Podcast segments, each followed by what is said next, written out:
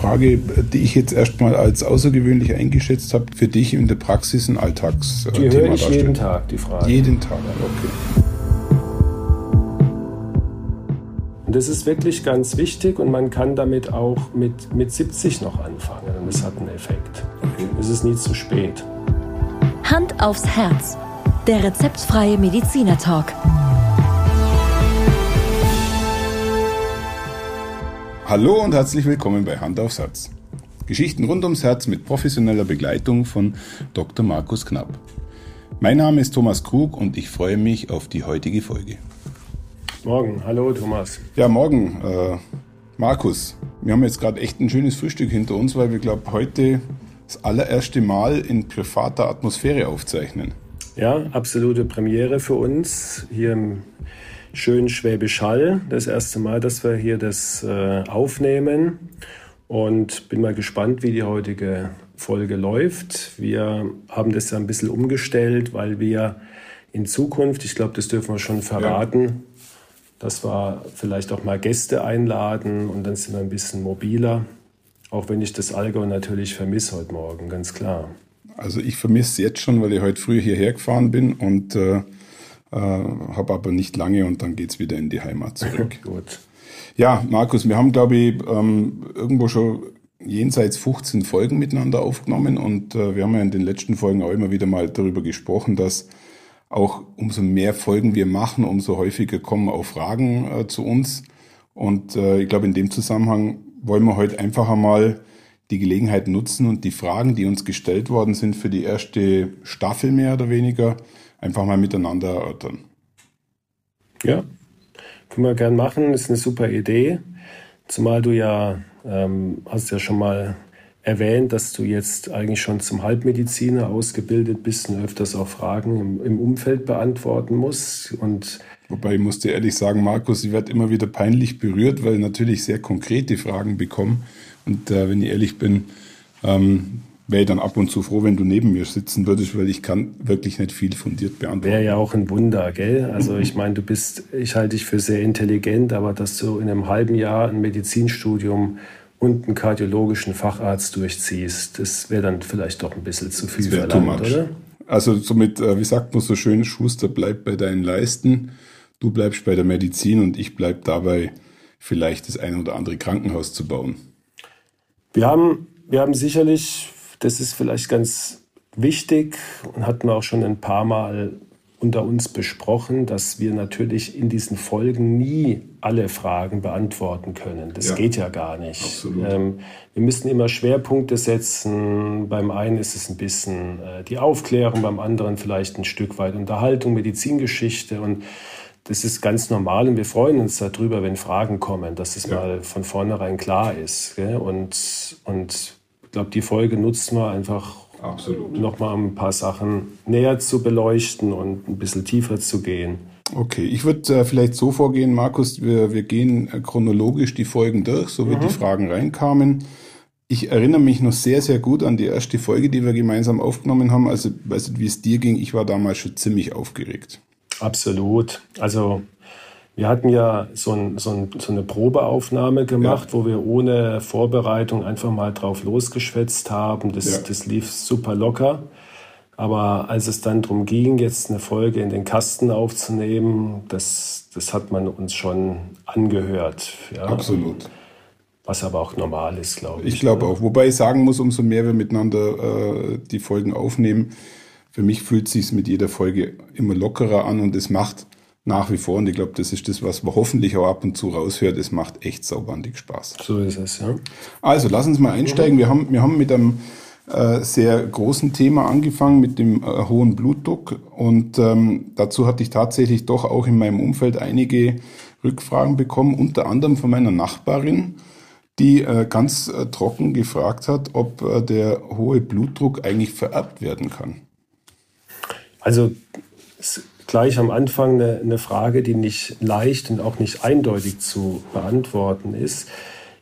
Deswegen das klassische Nein oder Ja, also Jein. Ähm, okay. Und zwar deshalb, weil es sehr, sehr wahrscheinlich ist, dass äh, es Gene gibt, die vererben, dass wir im Alter einen hohen Blutdruck bekommen.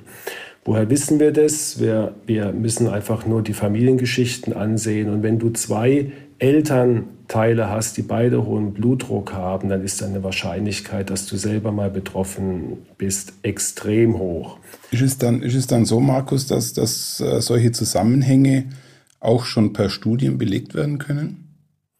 Die können auf alle Fälle per Studien belegt werden. Das, ist, das wissen wir einfach aus diesen Langzeitstudien. Äh, hatten wir ja auch in einer Folge mit Cholesterin, mit dem Framingham. Ich glaube, da kommt nachher auch nochmal eine Frage. Ja, ja. Es gibt aber auch äh, tatsächlich Untersuchungen vom, von, von Gen, Genuntersuchungen und äh, nagel mich nicht fest, ich glaube 29 Gene wurden, wurden schon identifiziert, auf denen da äh, das Blutdruckverhalten mhm. kodiert ist. Und was ich aber sagen wollte, was entscheidend ist, das haben wir in der Medizin ganz, ganz häufig, dass wir eine Disposition haben. Mhm.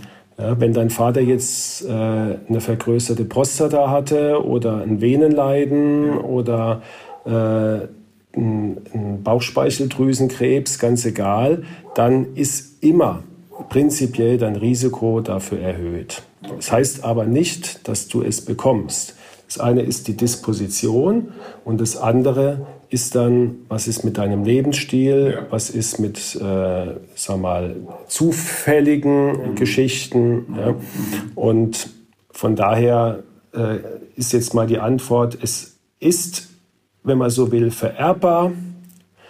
Aber es ist kein Schicksal, neben dem du nicht entrinnen kannst. Ja, ja. Und wenn du vorbelastet bist, solltest du natürlich ein Auge drauf haben. Okay, also Markus, wenn ich mir äh, dich so anschaue, dann scheinst du durchaus mit guten Genen ausgestattet zu sein. Tatsächlich. Was das anbelangt, kann ich mich nicht beklagen bei meinen Eltern. Die haben beide im jetzt doch schon höheren Alter äh, sehr gute Blutdruckwerte. Ich habe mhm. dafür meine schlechten Gelenke geerbt von meinem Vater. Okay. Ja? ich glaube, ich glaube, weiß nicht, wie du es siehst, Markus, aber ich glaube, das Thema äh, Gene kann vielleicht sogar mal äh, eine eigene Folge einnehmen. Ist nicht uninteressant. Nein, mit Sicherheit nicht. Ja. Wobei da werde ich dann einen Monat Vorbereitung brauchen, wahrscheinlich, für so ein schwieriges Thema. Ja? Das äh, kann ja durchaus lohnenswert sein.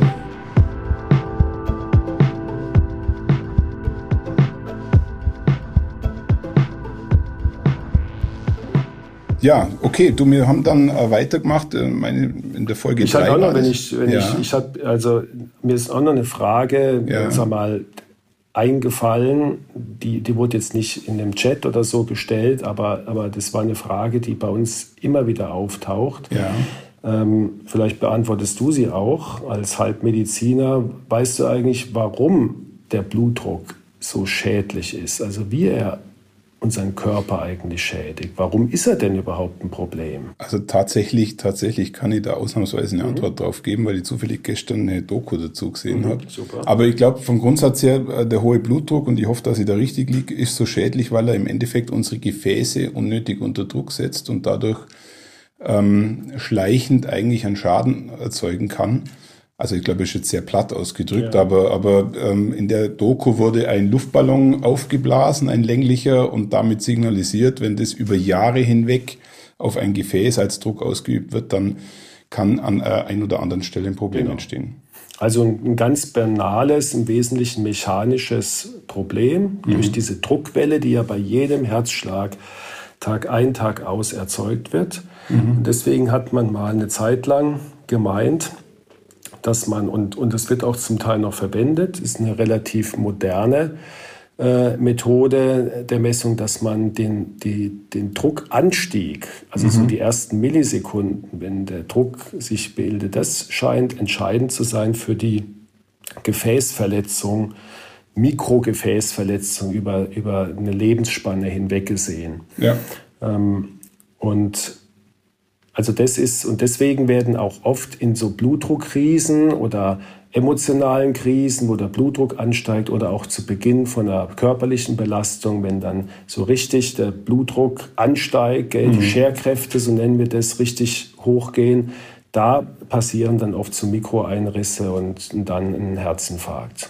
Das Faszinierende ist, wenn wir jetzt so miteinander wieder darüber diskutieren, dann kommen einem so die, die ein oder anderen Themen, die wir damals diskutiert haben. Ähm, also Bluthochdruck ist schon ein, ein, ein spannendes und auch sehr immer bewegendes wieder. Thema. Ja, definitiv. Wir werden auch sicher immer wieder darauf zurückkommen. Ja. Ist, glaube ich, auch unsere, unsere Top-Folge. Also unsere Zuhörer ja. und Zuhörerinnen haben am meisten bisher Blutdruck und genau. war, glaube ich, auch nicht verkehrt, damit ja. zu starten ja. Und immer wieder darauf zurückzukommen. An der Stelle darf man durchaus sagen, Markus, äh, mit einem gewissen Stolz, wir haben äh, mittlerweile schon eine Abonnentenzahl erreicht, die wir uns beide, glaube ich, gar nicht vorgestellt hätten. Also wir liegen irgendwo im, im äh, unteren vierstelligen Bereich. Das ist schon nicht schlecht, finde ich. Super. Ja, ja ähm, weiter ging es bei uns in der Folge 3 um das Thema Cholesterin. Ähm, Gerade heute früh musste ich dran denken, beim Frühstücken habe ich natürlich von dir ein Frühstücksei bekommen. Und ähm, ich glaube, wir haben uns fast ausschließlich mit Eier beschäftigt in der Folge. Also als ich es dann hinterher nochmal angehört habe, habe ich auch gedacht, äh, Mensch, ey, also über Eier wissen wir jetzt Bescheid gell? Und, und, Weltrekorde. Vielleicht, vielleicht haben wir das übertrieben, aber es war, ist halt einer von den Mythen. Ich glaube, da sind ja. wir drauf eingegangen. Ja, absolut. Ja? Ähm, dass, dass man äh, wir haben es zugespitzt gesagt, kann man überhaupt noch ein Ei essen heutzutage? Gell? Und dazu habe ich natürlich wirklich auch eine interessante, vielleicht auch klassische Frage mhm. bekommen, Markus, und, und die ist mir begegnet auf dem Wochenmarkt. Mhm. Ähm, habe ich eine ältere Dame getroffen, die ich schon seit vielen Jahren kenne. Und du kannst dir das wahrscheinlich denken. Ähm, sie hat äh, aufgrund der Folge ganz nüchtern auch die Frage gestellt, ja, warum müssen wir denn überhaupt Medikamente nehmen? Es gibt doch so viel äh, äh, pflanzliche äh, Themen, die man dort nehmen kann und die doch genauso funktionieren würden. Also das ist, glaube ich, etwas, was durchaus eine alltägliche Frage ist. Genau. Ich glaube, wir hatten es auch schon thematisiert, aber ja. vielleicht, um das nochmal noch mal ganz klar zu sagen, natürlich können wir mit Ernährung unseren Cholesterinspiegel positiv beeinflussen. Ja. Überhaupt keine Frage. Nur äh, der Patient oder der Laie meint, mit guter Ernährung kriege ich meine Cholesterinwerte in den Griff. Mhm. Und das ist eben nicht der Fall. Jetzt sind wir wieder bei der Genetik. Wie viel Cholesterin deine Leber produziert, mhm. hängt in erster Linie von deinen Genen ab. Mhm. Und das hast du vererbt. Und du kannst, und da ermutigen wir natürlich auch unsere Patienten, äh, durch gesunde Ernährung das ausgleichen, aber du wirst nie Cholesterinspiegel bekommen, die wir brauchen, um die Erkrankung zu stoppen, wenn du erblich vorbelastet bist. Mhm. Und deswegen ist es immer die Kombination. Also ich ähm, habe es, also ich mir, sorry Markus, ich habe es mir äh, dann während diese Frage gestellt mhm. wurde auf dem Markt eigentlich für mich dann so erklärt, wie es du ja eigentlich jetzt auch herleitest.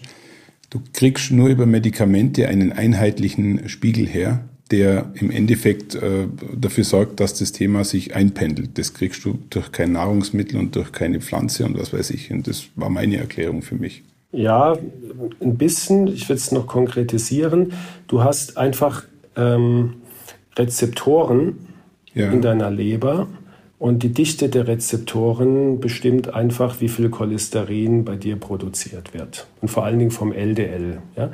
Und das ist doch klar, dass, dass du Jetzt an deiner Ernährung ändert sich nichts, dein genetischer Aufbau deiner mhm. Zellstruktur, deiner Leberstruktur. Du kannst dafür sorgen, mhm. dass die nicht so viel Futter bekommen und kannst versuchen, den, den, die Fette, die du zu wenig hast, nämlich mhm. das, äh, das Gute, also den, den Robin Hood, den HDL-Wert, erinnerst dich, ja. dass der ähm, etwas besser ähm, zur, zur Geltung kommt. Mhm. Aber du kannst nicht dein genetisches Aufbauprogramm verändern. Darum ist es, glaube ich, bei euch Medizinern mittlerweile so, dass ihr auf den LDL eigentlich nur noch schaut. Genau. Und, ähm, aber trotzdem habe ich natürlich ähm, ein, ein Nahrungsmittel herausgepickt, ähm, was, was auch immer wieder äh, gefragt wird und was auch immer wieder in, in der Presse kommt, in den Medien kommt, das ist der, der rote chinesische Reis. Aha. Und da ist dieser Schimmelpilz drin, der äh, das sogenannte Lovastatin produziert. Ähm, der, der, Name im Reis für das heißt anders, habe ich jetzt vergessen, aber es ist identisch von der Molekülstruktur wie das Lovastatin. Und im Statin merkst du schon, da haben wir wieder die Medikamente. Mhm. Ja. Das heißt, wenn ich roten Reis esse, dann mache ich im Grunde genommen nichts anderes wie in einer geringen Dosis Lovastatin einnehmen, mhm. wo sehr viele dann wieder Bedenken haben, weil sie ein Medikament nehmen. Und ähm, es gibt ein paar Patienten, die machen das. Es senkt auch nachweislich den Cholesterinwert. Es wird aber auch viel Schindluder betrieben. Es ist im Internet erhältlich. Manchmal sind die verunreinigt, sodass ich ehrlich gesagt davon abraten muss ähm, gesunde Ernährung, viel äh, gesunde Fette. Wir haben es besprochen im mhm. Nüssen, im Seefisch, ja, im Olivenöl, Bewegung. im Rapsöl. Ja, viel Bewegung. Das ist wirklich sinnvoll zu tun. Und wenn das nicht ausreicht, dann mit, mit wirklich gutem Gewissen ja. cholesterinsenkende Medikamente.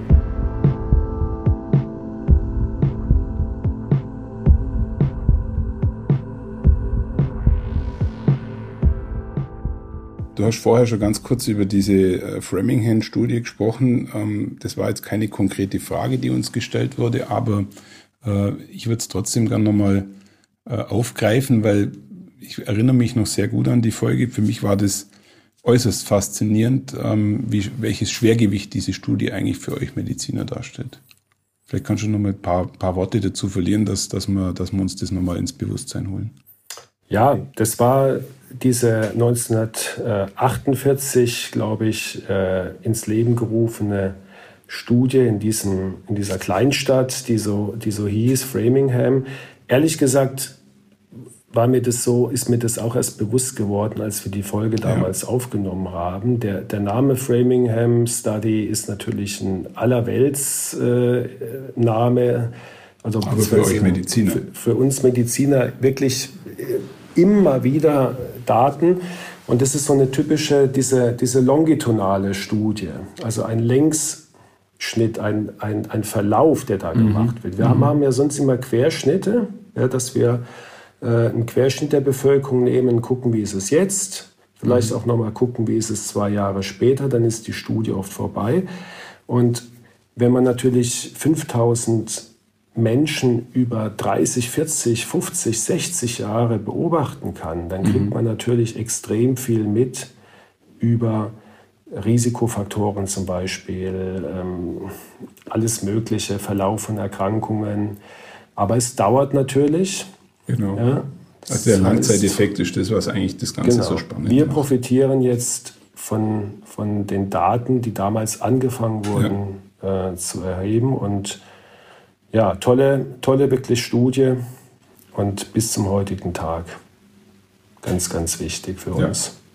Ja, ja Markus, dann ging es dann äh, in den Sommer schon mit unseren äh, Veröffentlichungen. Dann war die, äh, würde ich schon sagen, außergewöhnliche Fußball-EM mhm. 2020 in 2021. Mhm. Und äh, fast schon vom Timing her auf den Punkt gebracht haben wir uns über das Thema Herz und Sport äh, unterhalten.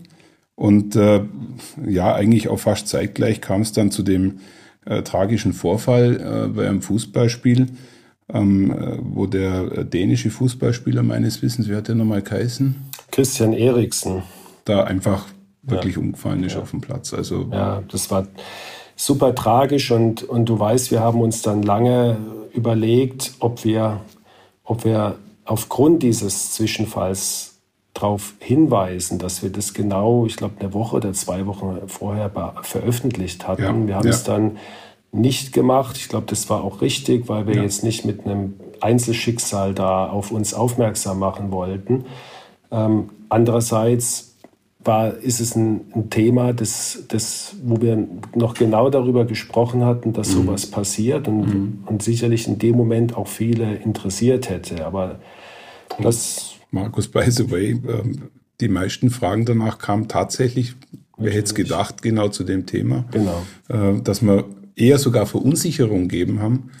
Ähm, beim einen oder anderen, der dann eben wissen wollte, ja, du Thomas, äh, wie sieht's denn jetzt aus? Äh, kann ich überhaupt noch einen Sport machen? Mhm. Das war eigentlich so die, die, die, das Feedback, was da mhm. kam. Mhm. Ja. Genau. Also in dem Fall äh, von dem Fußballspieler war es mit Sicherheit wieder so, dass da, ich habe es jetzt nicht, nicht weiter verfolgt, er hat ja auch sofort dann einen Defibrillator bekommen. Also ein, ja. hat man auch in der Folge eine ein Schutzfunktion, dass ja. wenn sowas wieder auftritt, dass er dann sofort äh, intern mhm. geschockt wird. Mhm. Und vermutlich war es eine angeborene Störung, entweder eine Muskelerkrankung oder eine Herzrhythmusstörung, die angeboren ist. Ja. Hatte jetzt sicherlich nichts wie beim Älteren mit einer Herzerkrankung zu tun. Aber wir haben es damals schon gesagt, ähm, es kommt vor, genauso wie Autounfälle. Das mhm. ist einfach schicksalhaft, aber man kann natürlich vor allen Dingen, wenn man ein paar Jahre wenig oder gar nichts gemacht hat und sagt jetzt, ich möchte jetzt wieder richtig anfangen, ich, ich fordere mich oder so, dann ist es natürlich kein Fehler, ja. beim Hausarzt vorbeizugucken, dass er mal ein EKG macht oder wenn er irgendwas feststellt, dass, dass man zum Kardiologen geht, einfach um, um da sicher zu sein. Aber hundertprozentig werden wir nie ausschließen können, leider, dass beim Sport was passiert. An der Stelle fällt mir, fällt mir äh, kurz eine Frage ein. Ähm, wie häufig ist es bei dir in der Praxis der Fall, dass jemand genau, um das abklären zu können, zu dir kommt? Also er hat kein akutes Problem, aber er ist leicht verunsichert. Ist das was, wo ein oft vorkommt? Nur ein Prozent? Ein Prozent, würde ich mal ganz Hätte viel höher eingeschätzt. Ja, nein. Viel, viel höher. Okay. Ja. Ich, ich glaube nicht, dass nur ein Prozent der Patienten das machen, aber ich glaube, die äh, gehen erstmal zum Hausarzt, was auch okay ist. Der macht dann ein Labor und macht ein normales EKG. Viele können auch eine normale Belastung machen, messen den Blutdruck und dann ist ja schon mal viel gemacht. Ja? Mhm. Man muss jetzt nicht so eine wahnsinnig ausführliche Untersuchung machen. Mhm. Mhm. Ähm, man sollte halt in dem Moment, wo was auffällt, natürlich das abklären. Darum geht's.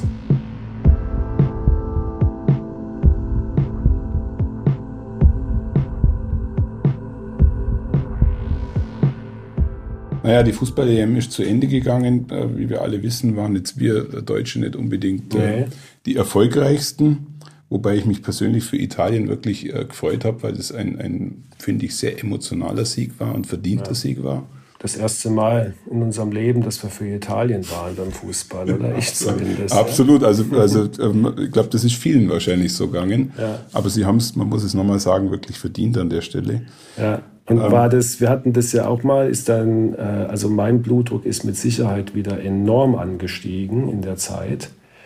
Und äh, man, also wenn man, äh, ist ja mittlerweile rausgekommen, dass wir, ja. oder ich zumindest fußballaffin bin ja. und ähm, ich bin nach, nach vier Wochen Fußball-Europameisterschaft äh, wirklich in der Tat körperlich leicht erschöpft. Schon. Ja ist für mich ja, immer wieder faszinierend. Ich erinnere mich noch ja. ganz gut ein, an ein äh, Fußballspiel, was ich mit dir erleben durfte. Das war, meine ich, in, in Hoffenheim.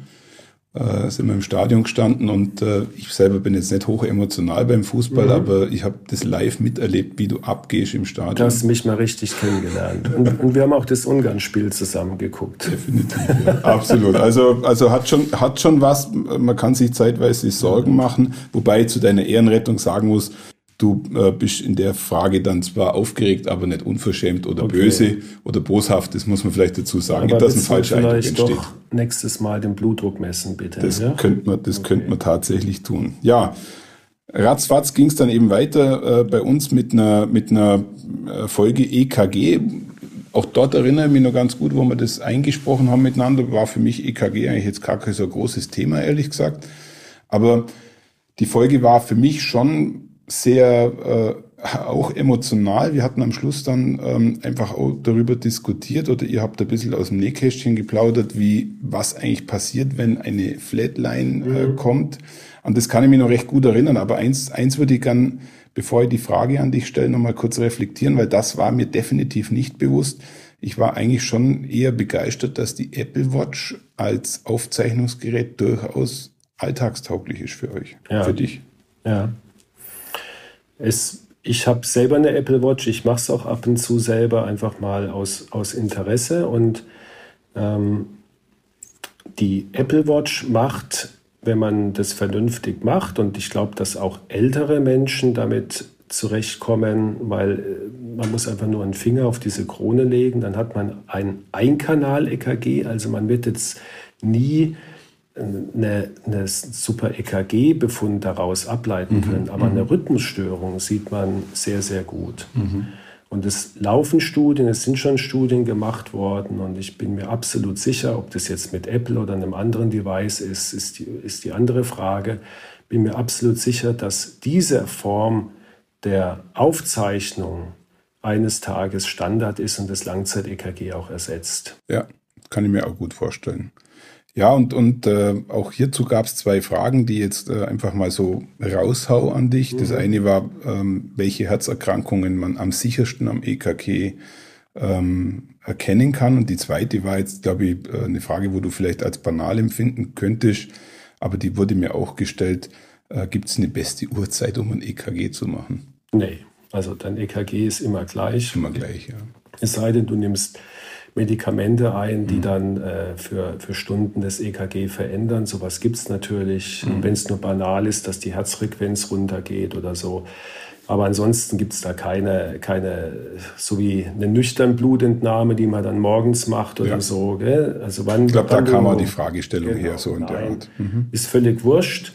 Ähm, wie war die erste Frage? Die erste war, ähm, welche Herzerkrankung so. man mit dem EKG am besten oder eindeutigsten erkennen kann. Glaube, naja, sowas. So also der typische, der typische akute Herzinfarkt ist, ist eigentlich eine, eine Blickdiagnose, die okay. wir da stellen. Ja, es gibt natürlich auch Herzinfarkte, die sich im EKG nicht zeigen. Auch sowas gibt's. Aber mhm. wenn er sich zeigt, dann ist die Sache eindeutig. Natürlich machen auch viele Rhythmusstörungen ein eindeutiges Bild AV-Blockierungen machen ein eindeutiges Bild. Also die, die Frage ist auch nicht, es gibt da kein Ranking oder sowas. Mhm. Ähm, es, es gibt für jede Herzerkrankung äh, mehr oder weniger typische EKG-Befunde. Ja. Die müssen aber auch nicht jedes Mal da sein. Okay, okay. Mhm.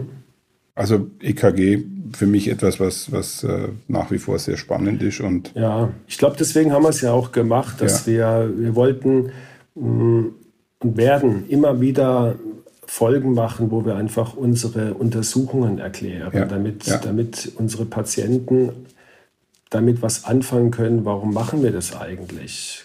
Also ich sage mal so, Markus, die Erfahrung, die ich im Gespräch mit dir mache, und ich bin ja eigentlich die Patientenseite, die glaube ich geht vielen äh, Zuhörerinnen und Zuhörern genauso, dass sie vielleicht mal äh, ein Innenleben mitkriegen, wo sie vielleicht gar nicht so gewusst haben und wo sie vielleicht auch ein bisschen beruhigt. Genau. Oder genau. abholt. Das war das Ziel der Folge, dass, dass man hinterher sagen kann, aha, Dr. Knapp guckt sich jetzt das EKG an und ich ja. weiß mal grob, nach was der schaut. Genau. Markus, an der Stelle, ähm, wir haben uns ja mal gesagt, dass wir unsere Folgen immer so um die halbe Stunde rum machen. Ich schaue jetzt gerade auf die Uhr, wir sind bei 27 Minuten. Mhm. Ich weiß nicht, wie du siehst, aber äh, ich glaube, wir können es einmal verantworten, die Fragen, die uns gestellt wurden, in einem durchzu. Äh, äh, beantworten. Wie, wie, siehst du es? Ich glaube, ja, können wir machen, oder? Genau. Ja, weil ähm, ich finde es eigentlich schon ganz spannend, was da so alles an Feedback äh, zurückkam. Ja, der Sommer ging mehr oder weniger, das Wetter wurde immer schlechter. Auch wir haben das alle mitbekommen, wie, wie, wie auch viele Regionen wirklich massiv getroffen waren. Und äh, so wie das Wetter viele getroffen hat, haben wir uns dann über Herzinfarkt unterhalten äh, und es auch dementsprechend veröffentlicht. Und natürlich kam auch hierzu ähm, einige Fragen, ja. Mhm. Bin gespannt. Ja, äh, Markus, du wirst gleich lachen, aber äh, die Frage wurde mir auf dem Bau gestellt. Mhm. Du weißt, dass ich, dass, dass ich beruflich sehr viel mit Bauen zu tun habe. Und da kam doch tatsächlich, äh, an dem Tag war auch schönes Wetter, kam ein, ein, ein äh, Vorarbeiter, ein Maurer zu mir, hat unsere Folgen angehört und äh, kam dann äh, braun gebrannt, ähm, hart arbeiten zu mir und hat eben gefragt, ganz knochentrocken gefragt, wie hoch ist die Überlebenschance bei Vorhofflimmern? Mir ist erstmal das Gesicht stehen geblieben. Mhm. Was sagst du dazu? Ja, da sage ich erstmal, dass das ja mit, mit dem Herzinfarkt überhaupt nichts zu tun hat. Ja. Hm? Ähm, was übrigens sehr häufig ist, dass man Vorhofflimmern mit Kammerflimmern verwechselt. Okay. Das ist ein Problem einfach der deutschen äh, Terminologie. Mhm.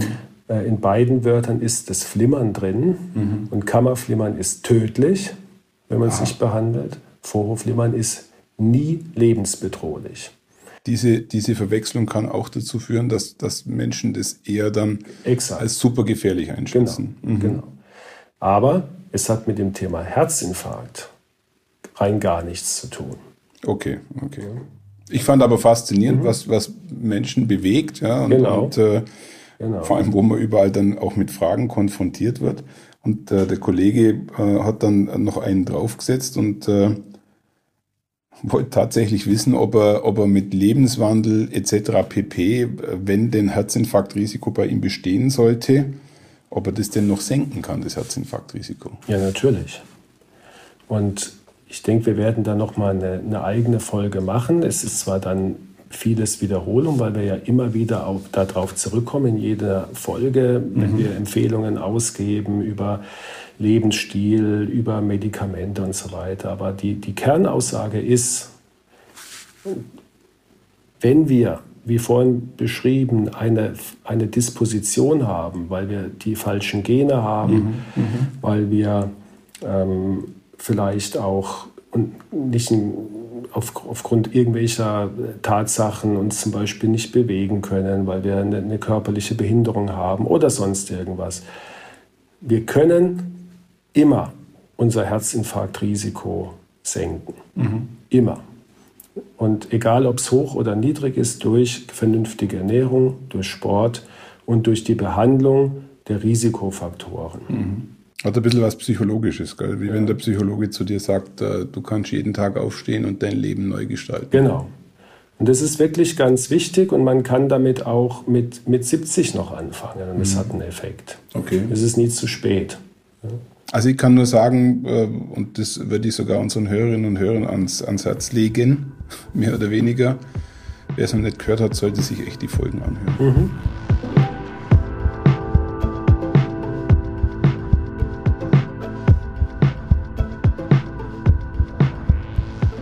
Ja, Markus, wie ging es weiter?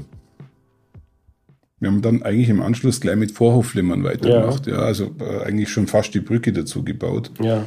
Und äh, dazu kamen dann auch natürlich wieder Fragen. Ja, das ist natürlich die Folge gewesen, die vielleicht vom, vom, vom Verständnis her am schwierigsten ist mit dem Vorhofflimmern, mhm. weil, mhm. weil einfach das auch, wir haben es ja versucht mit, mit diversen Bildern zu erklären, ähm, dass wir, dass wir das, äh, du erinnerst dich, das mit, mit einer mhm. äh, Schafherde verglichen haben, wo, wo die, die bösen Wölfe, ja. wie im Märchen, diese, diese Herde stören und immer wieder, immer wieder einbrechen und einen chaotischen äh, Rhythmus erzeugen, beziehungsweise ein Orchester, das dem der Dirigent fehlt ja. und wo jeder meint, er spielt jetzt mal drauf los und es wird irgendwie schon passen. Ja. ja. Also an das Bild erinnere ich mich noch ganz gut. Das fand ich, das fand ich auch sehr äh, auf den Punkt gebracht und äh, ich hätte nicht geglaubt, dass, dass ich dazu auch wieder eine Frage bekommen habe und, und äh, wie sagt man so schön, äh, ich würde jetzt mal sagen, ähm, Herr, Herr K. aus S. fragte mich. ja, aber äh, jetzt ist aber jetzt nicht wahr, oder? Herr Chaos S, oder? Nein, du hast mich ertappt. Das Herr ist, Knapp aus Schwäbisch Hall. Herr Knapp aus Schwäbisch Hall fragte mich so, so oder, in oder der Herr Art. Krug aus Sonthofen. Du hast es, du hast es leider aufgedeckt. Das äh, war der Witz an der Sache. Aber tatsächlich ist die Frage äh, gestellt worden, die schon sehr konkret war. Ähm, der Kollege meinte, er hätte mehrfach im Monat in der Früh ab 4 Uhr wahrnehmbare unregelmäßige Herzfrequenz und würde davon aufwachen. Und dann hat er die Information bekommen von seinem Kardiologen wahrscheinlich, ähm, ja, soll sich da keine Sorgen machen, das wird wahrscheinlich kein Vorhofflimmern sein, sondern, ähm, ich weiß gar nicht, ob ich das richtig zusammenbringe, eine extra Systole. Extrasystolie, genau. Ja. Also das ist beim Vorhofflimmern wirklich das Problem, ja. dass wir es nicht wirklich, was der Patient uns erzählt, mit, äh, gibt es nicht ein, wir nennen das pathognomonisch. Wenn du mir also von einem Symptom erzählst und ich sage, das passt exakt zu dieser Erkrankung. Und wie sagt ihr dazu? Pathognomonisch. Okay. Ja? Also wenn, äh, fällt mir jetzt da akut ein Beispiel ein, ähm, ja, nicht so richtig. Äh, vielleicht, vielleicht, wenn du jetzt einen, einen Eiterzahn hast, ja. ähm, nee, das ist ein, ein, blödes Beispiel. Vielleicht fällt mir im Lauf der Sendung noch ja. was ein. Ja. Auf alle Fälle, was damit gemeint ist, ist ein typisches Symptom passt wie Schlüssel zu Schlüsselloch zu einer Erkrankung. Okay. Und die zum Beispiel jetzt fällt mir gerade akut ein, eine, eine, eine Mandelentzündung mhm. ist pathognomonisch, dass du Halsschmerzen hast. Mhm. das ist, passt einfach immer dazu. Beim Vorhofflimmern, wenn du jetzt Stolpern hast, mhm. dann kann das 100 Ursachen haben. Ich übertreibe ein bisschen. Mhm. Ja, unter Aber die anderem, meisten glauben dann, es sei es Vorhofflimmern. Genau. Mhm. Man kann durch gezielte Fragetechniken, kann man dann schon der Sache ein bisschen näher auf den Grund gehen. Wie lange geht es und wie schnell ist der Herzschlag? Aber da kommen wir schon in, in den Graubereich. Ja für viele oder für unsere Zuhörer, wenn Vorhofflimmern ist eine EKG-Diagnose mhm. und keine klinische Diagnose. Das heißt, man muss es im EKG dokumentiert haben, bevor man es als solches bezeichnet. Und äh, Herzrasen, Herzstolpern, wir nennen das Palpitationen, ist das allerhäufigste Symptom, äh, warum Herzgesunde zu mir in die Praxis kommen und zu, zu 90 Prozent eigentlich immer harmlos. Das heißt, okay. äh, die, die Pauschalantwort wäre, wenn man ab und zu mal einen Stolperer hat, dann ist man in bester Gesellschaft mit Millionen von, von anderen Bürgern in Deutschland und muss sich mal primär keine Sorgen machen. Würdest du sagen, dass es psychosomatisch oft ist für so Leute, dass es stressbedingt ist oder ist es einfach... Das auch, ja. Also das ist ein ganz wichtiger, eine ganz wichtige Ursache. Ja. Ähm, sehr viele ist Stress der, der Auslöser für solche kurze Stolperer. Es kann auch äh, viel Sport sein, also heiße Tage, Elektrolytverlust. Mhm. Ne? Es, äh, es kann ein üppiges Mahl gewesen sein, dass dann der Magen sehr sich füllt. Das nennen wir dann Röhmheld-Syndrom, dass, dass der, der gefüllte Magen aufs Herz drückt und dadurch äh, Extraschläge auslöst. Okay. Ja? Und es gibt natürlich auch einen Haufen noch Herzrhythmusstörungen, die nicht Vorhofflimmern heißen, die mhm. sowas machen. Mhm. Ja? Ähm, aber das ist eher die Ausnahme und die Regel ist, es geht wieder vorbei und äh, die meisten wissen ja auch, ähm, es geht immer wieder gut. Aber das zeigt mir, dass die Frage, die ich jetzt erstmal als außergewöhnlich eingeschätzt habe, durchaus für dich in der Praxis ein Alltags. Die höre ich jeden Tag, die Frage. Jeden Tag, okay.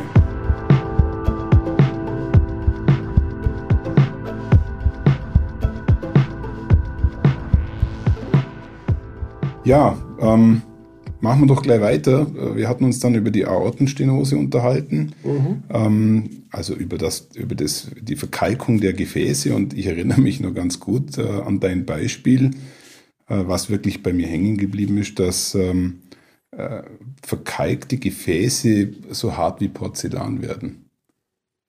Ja.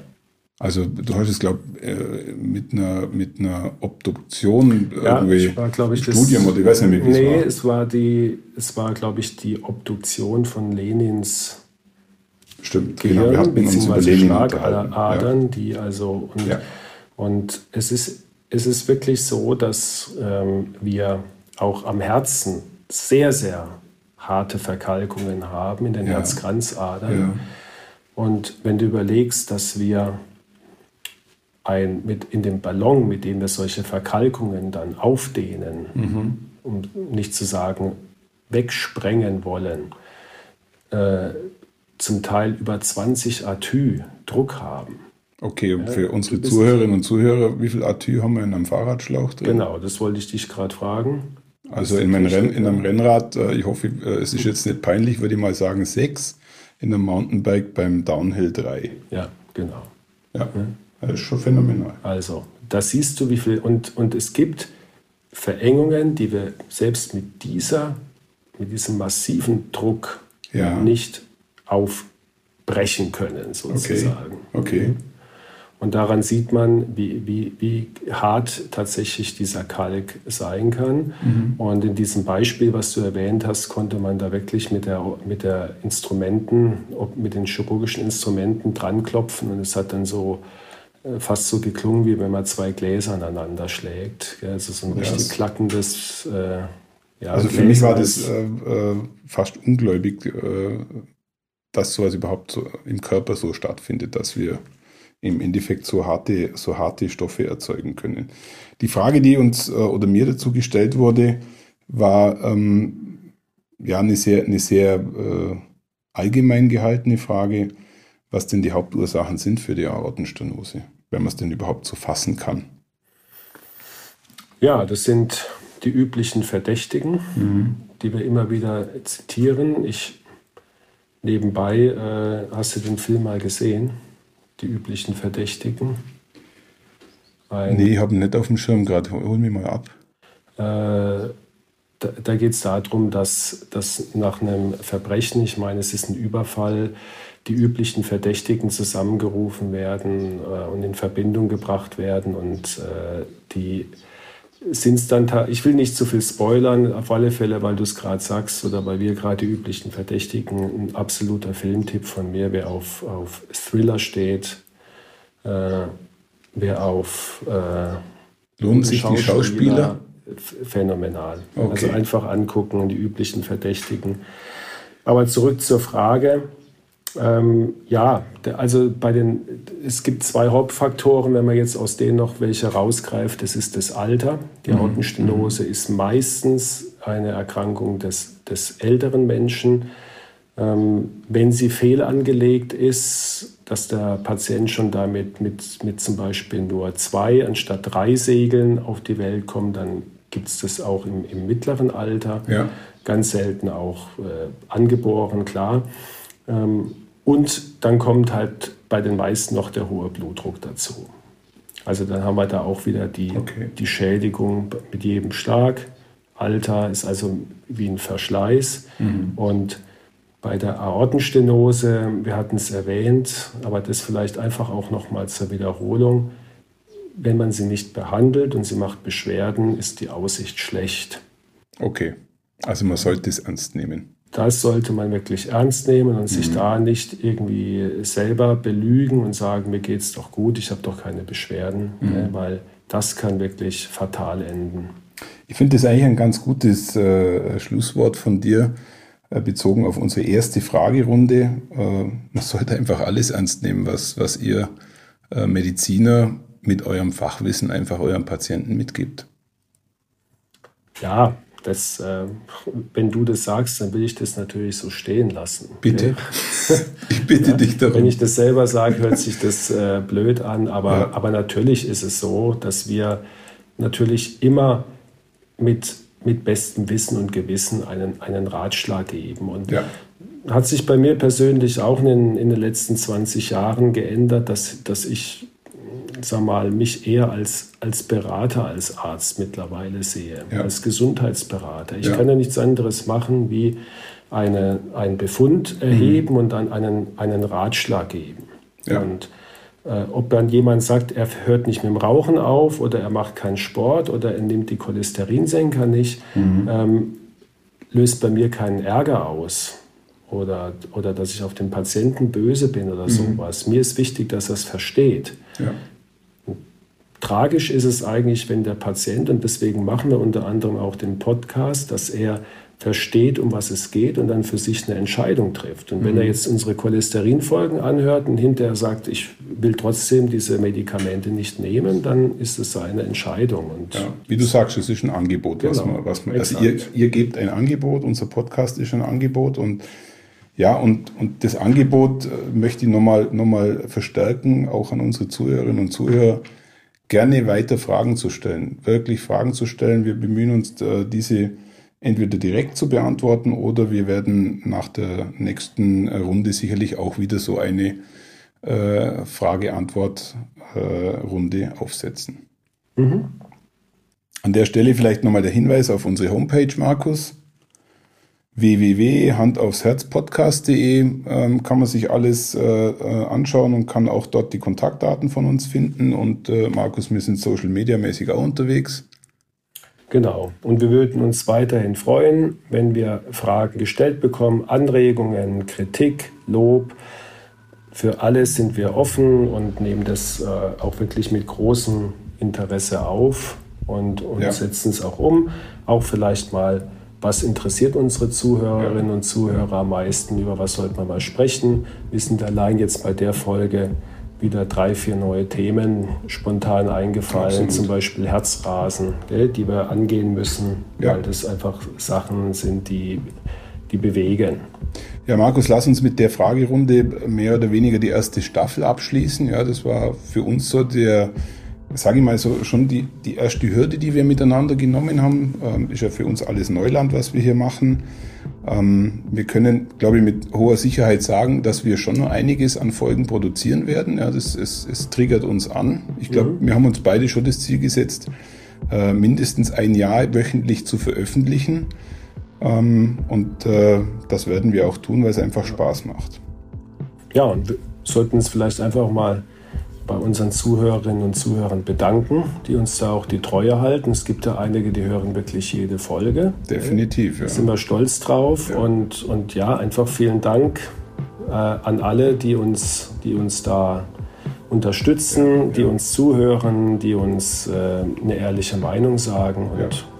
wir machen weiter. Sehr schön, Markus. Herzlichen Dank und äh, nächstes Mal diskutieren wir wieder ein inhaltsschweres Thema.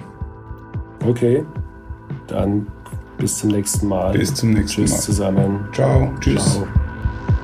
Markus, hochinteressant, oder? Die, die Fragerunde, das ähm, macht schon. Gibt irgendwie ein cooles Gefühl, oder? Wenn man, wenn man auch merkt, dass was zurückkommt in Form von Fragen. Nee, das war jetzt ganz wichtig, dass wir das gemacht haben. Und ja. Wir schreiben uns das immer wieder auf, ja. Ja, auch jeden Tag in der Praxis. Und Fragen sind nie blöd. Absolut.